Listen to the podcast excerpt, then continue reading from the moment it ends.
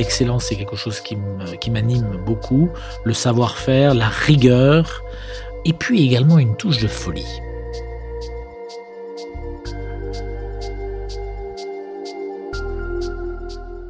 Le comité Colbert, la voix du luxe français, vous invite à la rencontre des dirigeants des maisons les plus mythiques.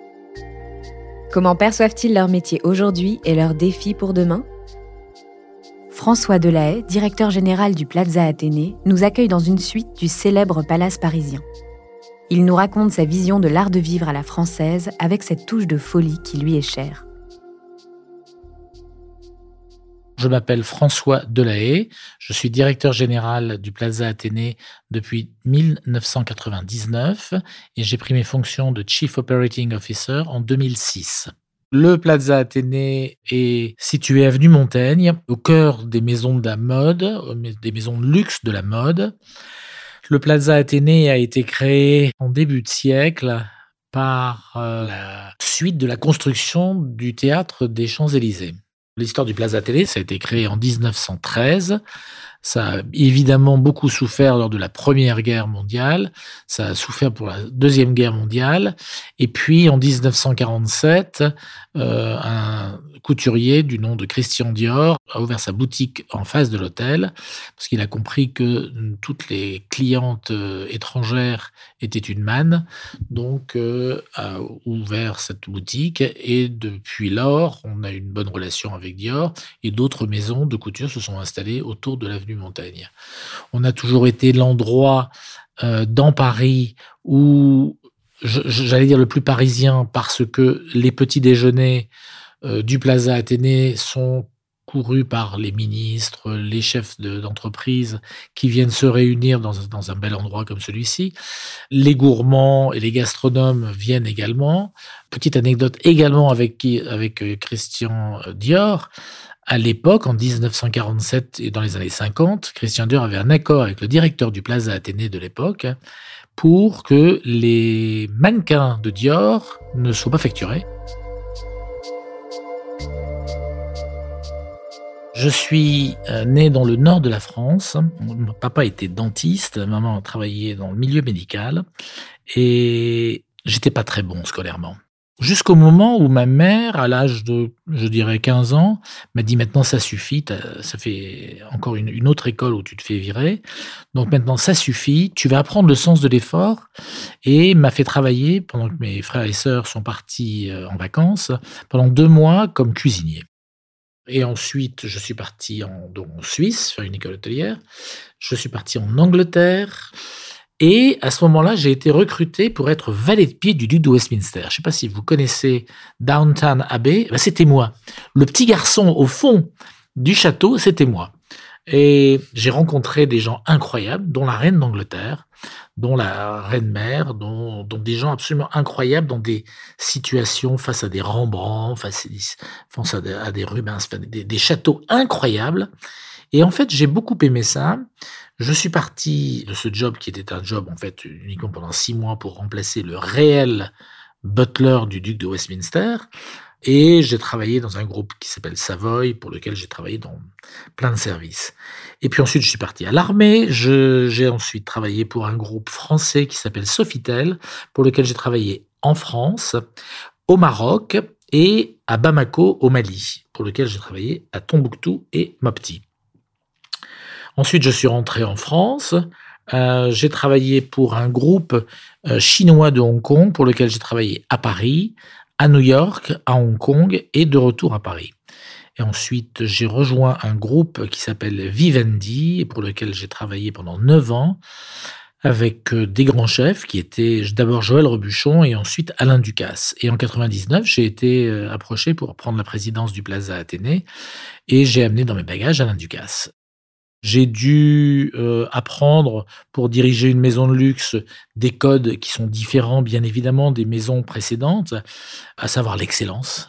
L'excellence, c'est quelque chose qui m'anime beaucoup, le savoir-faire, la rigueur, et puis également une touche de folie il faut une, prendre une petite touche de folie. Et quand je suis arrivé au Plaza Athénée en 99, j'avais en face de moi un garçon qui s'appelait Sidney Toledano, qui avait engagé lui aussi un petit grain de folie qui s'appelait John Galliano.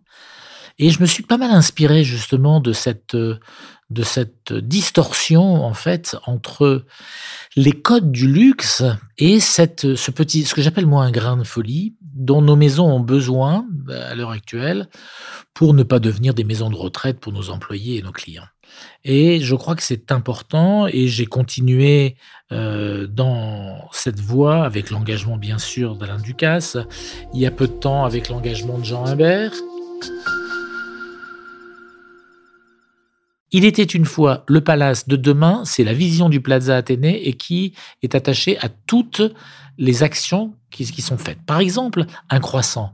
Il était une fois, c'est la recette d'Escoffier, la recette de, la plus classique possible. Et on y apporte un peu de fantaisie avec de demain, avec ce qui sort de la cervelle d'un petit jeune qui arrive, euh, comme Jean Imbert, pour apporter une modernité en apportant de la noisette, de la framboise, autre chose. Mais je crois que c'est important dans tout ce que l'on fait, que ce soit une pâtisserie, un plat, ou même une décoration de chambre ou d'une salle de bain, où il faut qu'il y ait Il était une fois le palace de demain. On a une famille de Rio de Janeiro qui viennent ici, les enfants, les parents, les grands-parents et l'arrière-grand-père que, j'ai connu, euh, qui, qui venait chez nous. Et ça, il faut respecter. Donc ça, c'était le Il était une fois. Mais c'est également le Il était une fois des euh, employés qui sont là depuis, pour certains, euh, je viens de faire le départ de Werner Kuchler, qui était le directeur du relais, qui avait 47 ans de maison. On a eu des chefs concierges qui ont eu 50 ans de maison. Donc ça, c'est toujours, il était une fois. Le palace, c'est notre, notre fonction, c'est notre raison d'être. Mais de demain, de demain, c'est tout ce qui est lié à l'innovation. C'est euh, de demain pour les clients, ce qu'on fait pour les enfants de nos clients avec la patinoire, ce qu'on y fait pour les, avec les, euh, les ours, avec les attentions particulières qui sont mises dans les chambres pour les enfants.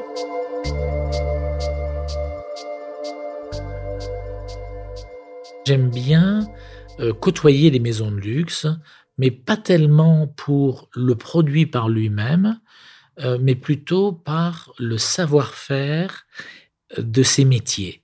J'ai beaucoup d'admiration, par exemple, de, de regarder un tapissier, de regarder un vernisseur au tampon, de regarder le geste. J'assimile le mot luxe avec la rareté.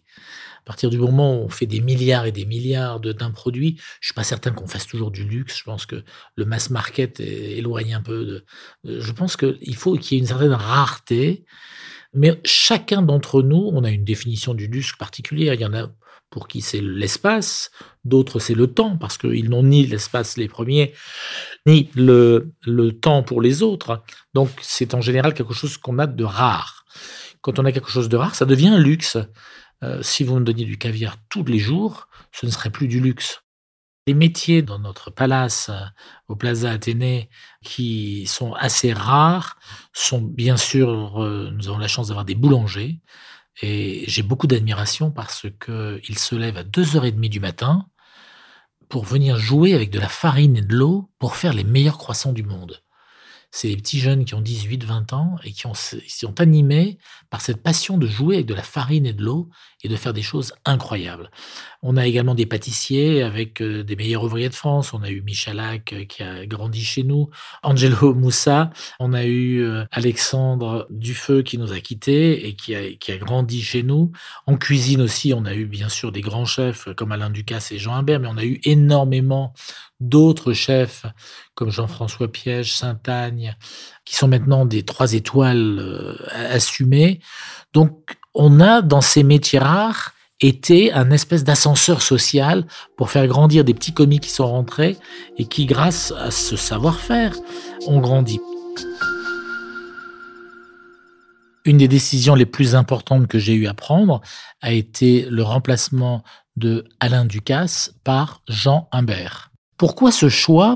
Ben, Je n'avais pas d'autre choix possible parce que Alain Ducasse est le plus grand chef au monde. Et quand vous êtes le plus grand chef au monde, pour le remplacer, j'allais pas prendre un de ses élèves, j'allais pas prendre un de ses pairs j'étais obligé de faire du disruptif complet et de prendre un risque de prendre quelqu'un euh, de mal peigné avec euh, des baskets aux pieds, un peu choquant dans cette maison, parce que c'est dans l'air du temps. Et tout à l'heure, je vous ai parlé de ce grain de folie dont nous avions besoin, et c'est ce petit grain de folie. Et Jean nous apporte ce petit grain de folie que demandent les clients.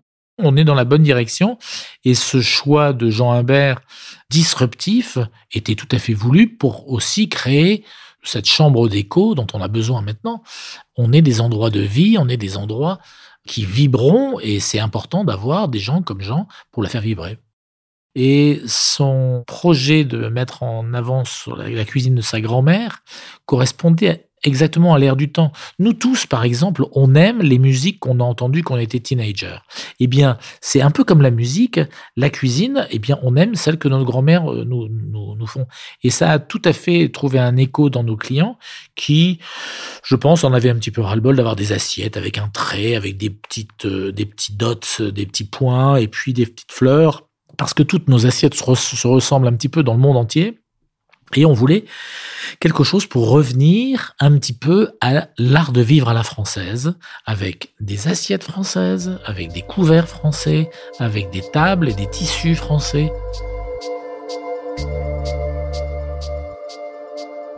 Comment intégrer le RSE dans un palace? Vous avez raison, c'est compliqué. Mais ce qui va nous sauver, nous, palace, c'est les enfants de ces clients. Parce que ces enfants, eux, ils veulent sauver la planète. Nos propres employés le demandent. Et on est très attentif à ça. Pareil pour les produits de saison. On est vraiment dans les produits de saison, dans, les restaurants. Euh, on fait attention, par exemple, toutes les savonnettes qui sont utilisées sont récupérées et sont réutilisées pour une charité. Donc on fait excessivement attention et le nombre d'actions RSE au Plaza Athénée est absolument gigantesque. Écouter les clients, c'est essentiel. Écouter ses employés, c'est essentiel aussi. Et surtout, apporter ce que le réel besoin des gens, à savoir de la reconnaissance. Je crois que de plus en plus nos systèmes informatiques, nos outils informatiques nous dirigent vers justement cette reconnaissance. Et je crois que c'est là où on va jouer, c'est ce lien avec les clients, ce lien avec les enfants des clients qui va nous lier de plus en plus.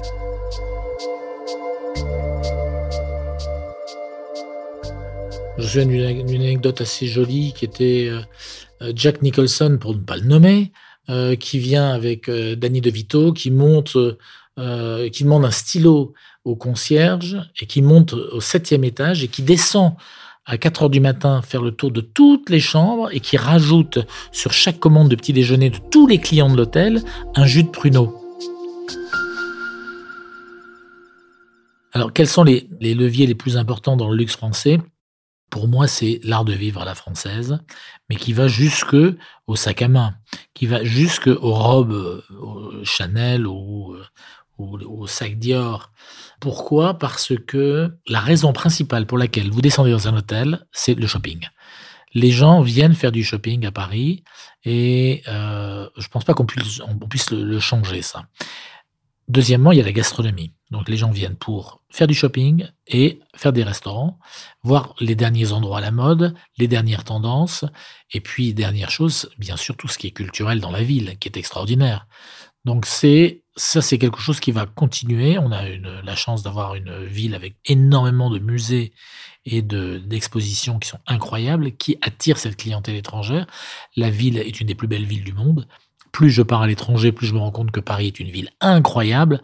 Le Made in France est essentiel, simplement pour pas se perdre, comme je l'ai dit, à faire des sushis à 4 heures du matin qui sont des mauvais sushis, ou à servir euh, un plat français dans une assiette japonaise. Il faut simplement qu'on soit fier de ce qu'on fait. On a des maisons incroyables et il faut que ce soit en harmonie avec ce que l'on fait.